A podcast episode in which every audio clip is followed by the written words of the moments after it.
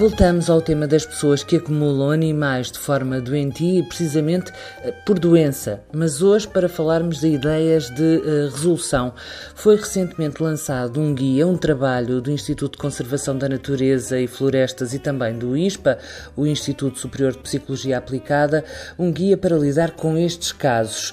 Temos no programa Alexandra Pereira, é diretora do Serviço de Bem-Estar dos Animais de Companhia, do ICNF. Antes de mais, traça-nos aqui um retrato do que se sabe sobre a dimensão deste problema em Portugal, que é pouco, não é? Uh, infelizmente, nós não temos dados, basta dizer que nós não temos dados sequer relativamente ao número de animais errantes que existem. Portanto, este tipo de fenómenos que acabam por, apesar de numa determinada, por exemplo, localidade, não serem fenómenos muito, uh, muito frequentes, o que acontece é, tendo em consideração o número de animais envolvidos neste tipo de fenómenos, uh, bem como todos os impactos uh, que causa a forma como esses animais estão tratados, um, bem como o facto da taxa de reincidência ser cerca de 100%, o que significa que, mesmo que esses animais sejam retirados, a pessoa acumuladora tende a acumular novamente animais e, portanto, são casos crónicos.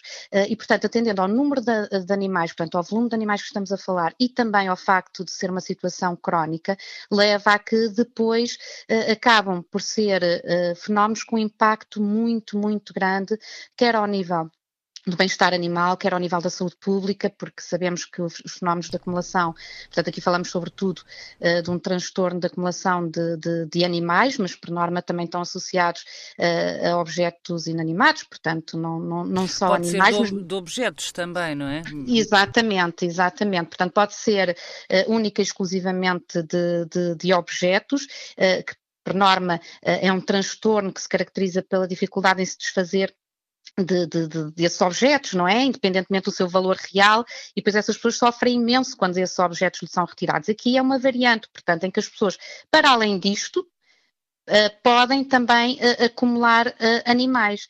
Ora, e muitas vezes, devo dizer-lhe que temos situações extremas em que as pessoas não têm sequer capacidade para se desfazerem dos próprios cadáveres. Portanto, entram aqui num estado, um, devido ao, ao, número elevado de animais, uh, não são garantidas essas condi as condições mínimas de cuidado e de salubridade uh, e, portanto... Permita-me só interrompê-la, doutora, para irmos um bocadinho ao, ao, princípio. Portanto, a partir de que momento é que se considera que há uma situação uh, assinalável de acumulação de animais? Eh, este tipo de situações obedecem a um padrão, ou seja, não é simplesmente o facto de ter mais animais do que, por exemplo, os que estão previstos na lei, porque sabemos que a lei um, restringe o número de animais que se pode ter por fração, mas não é simplesmente uma situação em que a pessoa de repente está num excesso de animais perante a lei. Uh, estamos a falar uh, de uma situação, lá está, que tem uma, de um fenómeno extremamente complexo, de natureza psicológica, em que, para além das pessoas terem mais do que o, o número típico uh, de, de, animais, têm uma total incapacidade de lhe fornecer uh, aqueles padrões mínimos de nutrição, espaço, saneamento, cuidados veterinários, portanto, tudo o que seja para cautelar o bem-estar e, e, e, a saúde desses animais. E depois também não tem capacidade para agir quando os animais estão. Um, já em condições uh, graves de, de, saúde, de bem-estar, exatamente, ao nível da sanidade e do próprio bem-estar. E, portanto, não promovem ações uh, para contrariar isso, portanto. Porque, Nem porque também não ajuda, não é? Exatamente porque por norma são situações que se caracterizam com, uh, um, por um grande isolamento social, não é?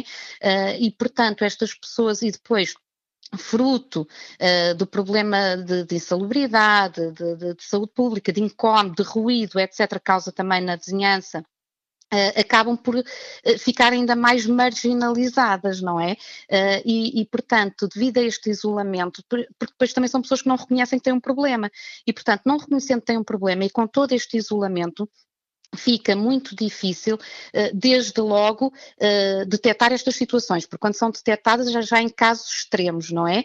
Quando de facto já há uma situação completamente avassaladora.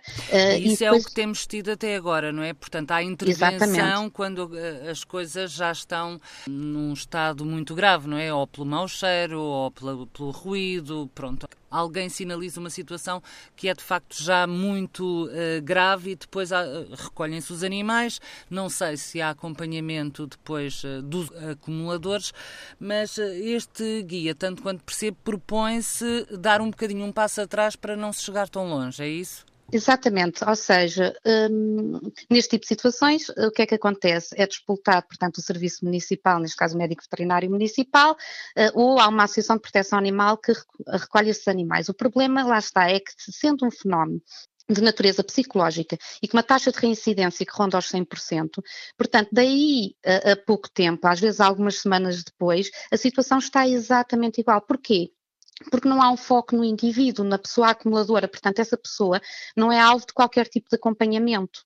E, portanto, não conseguimos evitar que estas situações se tornem crónicas e que recorrentemente se vá uh, recolher animais destas pessoas. Convém uh, uh, dizer, porque é extremamente importante, que a maioria destes animais estão num estado deplorável do ponto de vista psíquico e físico. Portanto, já não tiverem cadáveres, não é?